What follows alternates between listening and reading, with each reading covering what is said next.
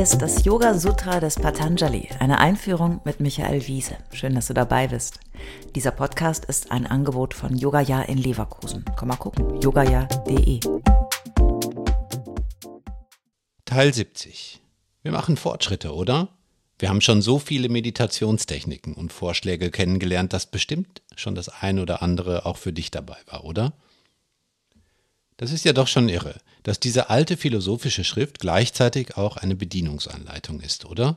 Man muss sich ja wirklich auch quellenkritisch betrachtet fragen, warum das eigentlich so ist. Für wen wurden die Erkenntnisse über die Ergebnisse von Meditationen eigentlich aufgeschrieben? Bestimmt nicht für uns heute. Nein, natürlich für damalige Schüler und Lehrer. Das ist wirklich was Besonderes. Und immer wenn ich sage, Patanjali schlägt uns dies und das vor, dann sollten wir uns daran erinnern, dass nach allem, was die Forschung heute weiß, nicht wirklich Herr Patanjali am Schreibtisch saß und ein Handout zu guten Meditationstechniken verfasst hat, sondern dass eine Gruppe aus verschiedenen Autoren über die Zeit ein Kompendium zusammengetragen hat, das auf Erfahrungen und Wissen vieler Generationen beruhte. Das macht es ja auch nicht schlechter, im Gegenteil. Es ist aber auch so, dass das Yoga Sutra gar nicht so alt ist, wie die Yogis das oft in den Studios so sagen. 2500 Jahre, 3000 Jahre, 3500 Jahre. Äh, ja, nee, nicht wirklich.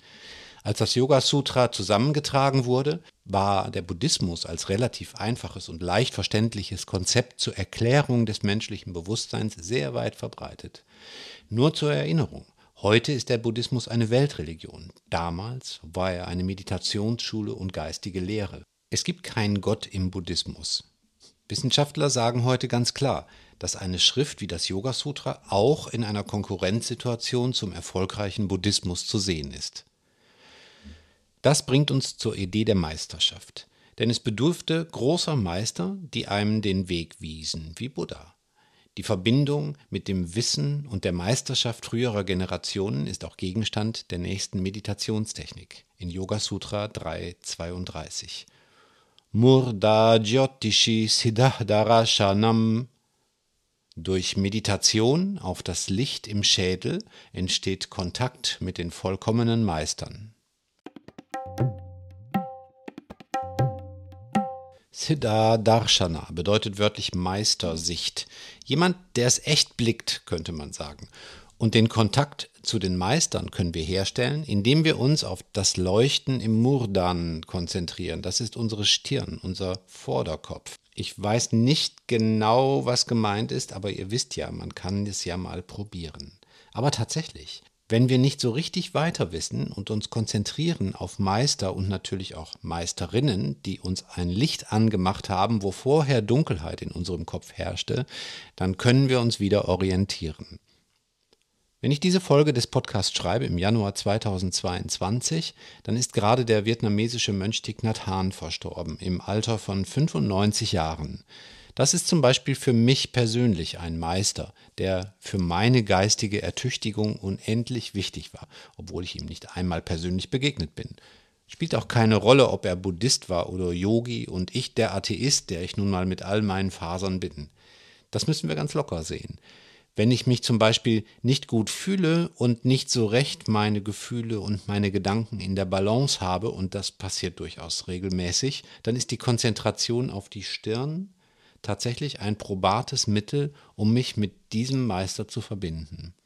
Das tust du vielleicht auch, oder? Das ist auch Yoga.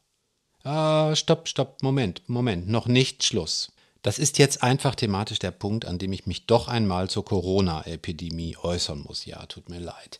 Egal, ob sie nun noch anhält oder vielleicht auch schon vorbei ist. Ich weiß ja nicht, wann du diesen Podcast hörst. Das Ding ist, dass in dem Sutra und im Yoga überhaupt auch eben faktisch ganz viele Themen besprochen werden, die dazu einladen, diese eben auch komplett zu verschwurbeln. Wir erleben leider, dass die Yoga-Szene offenbar ganz schön anfällig ist für bedenkliche Verschwörungs- und Verschwurbelungstheorien. Ich glaube, das hängt auch damit zusammen, dass Yoga ein großes Gefäß ist, in das man alles Mögliche füllen kann. Dazu gehört leider auch der Missbrauch des Meister- und Guru-Prinzips, das Ignorieren von Wissenschaft und der Glaube an vermeintliche Prinzipien und Wirkungen und auch die Verdrehung des Freiheitsbegriffs im Yoga für die eigene Ideologie. Yoga ist der Weg zur Freiheit, ja. Aber der Freiheitsbegriff im Yoga ist keine Rechtfertigung für Verschwörungsglauben und Diktaturgelaber.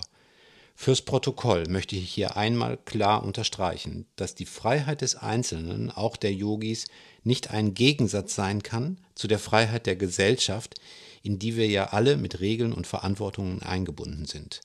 Der Freiheitsbegriff im Yoga ist, wie schon oft hier ausgeführt, ein Weg nach innen, ein weniger tun und bedeutet nicht, alles tun und lassen zu können, auch wenn es anderen schadet. Die Yamas, die guten Regeln im Umgang mit anderen, stellen nicht umsonst das erste Glied des achtfachen Wegs dar. Erst einmal haben wir Verantwortung für unsere Rolle in der Gesellschaft und das bereitet den Boden für die Freiheit des Individuums und nicht umgekehrt. So. Das ist Yoga.